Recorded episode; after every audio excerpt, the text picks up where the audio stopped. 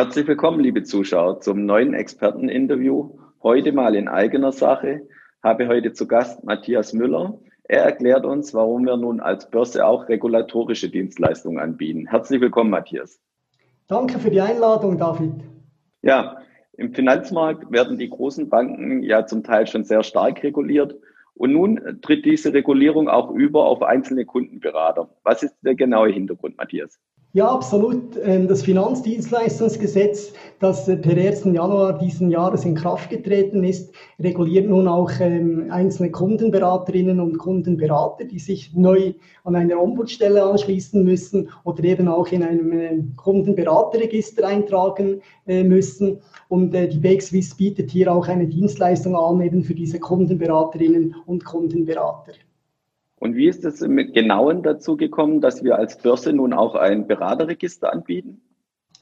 Ja, als Börse waren wir ohnehin äh, vom Feedback betroffen ähm, im Bereich der Prospektprüfung, wo wir ja seit Mitte des Jahres auch eine Prüfstelle für Prospekte anbieten. Und aufgrund zahlreicher äh, Synergien war es für, für, uns dann sehr naheliegend, eben nicht nur eine Prüfstelle äh, anzubieten, sondern auch ein Beraterregister für Kundenberater.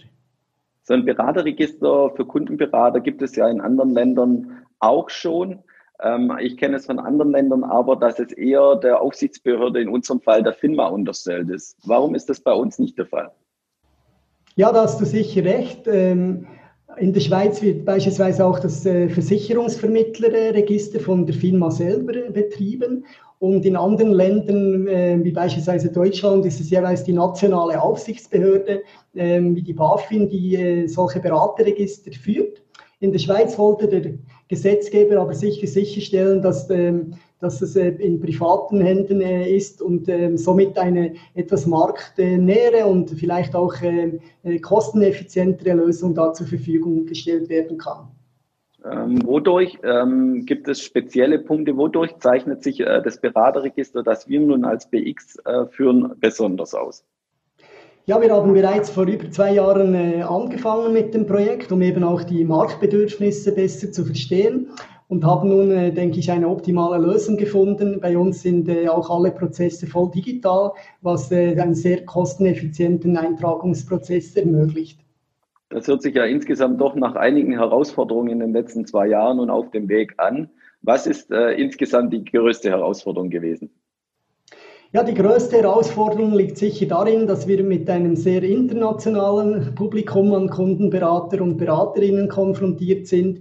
Äh, die Dienstleistung erfasst ja alle äh, Berater, die mit, äh, mit Schweizer ähm, Kunden in Berührung kommen grundsätzlich. Und das sind dann eben auch Berater aus, aus Ländern wie Südamerika, aus Dubai und, und, und.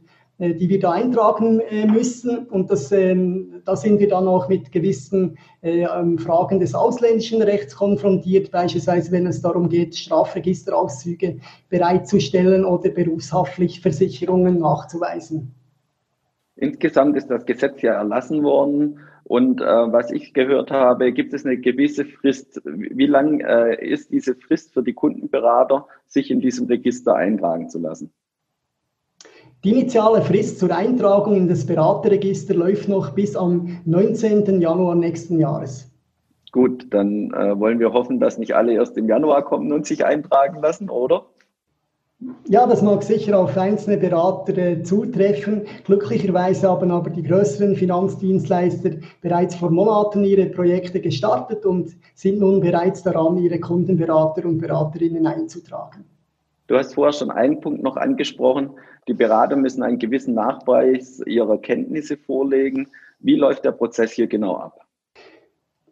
Ja, das Ausbildungsniveau, das wir bisher gesehen haben, ist erstaunlich gut, muss ich sagen ähm, gerade auch im Bereich äh, des Nachweises der Kenntnisse der Verhaltensregeln.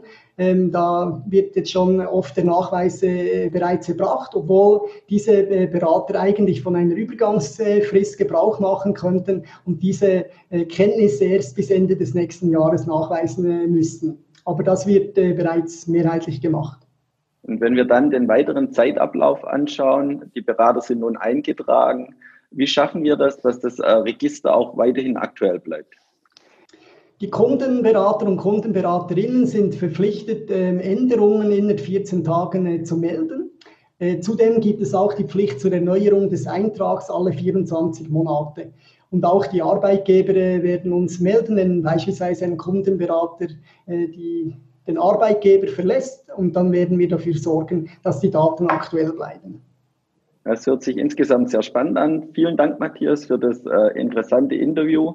Und Sie haben es gehört, liebe Kundenberater, tragen Sie sich noch bis 19. Januar 2021 in das Beraterregister bei der BXWIS ein.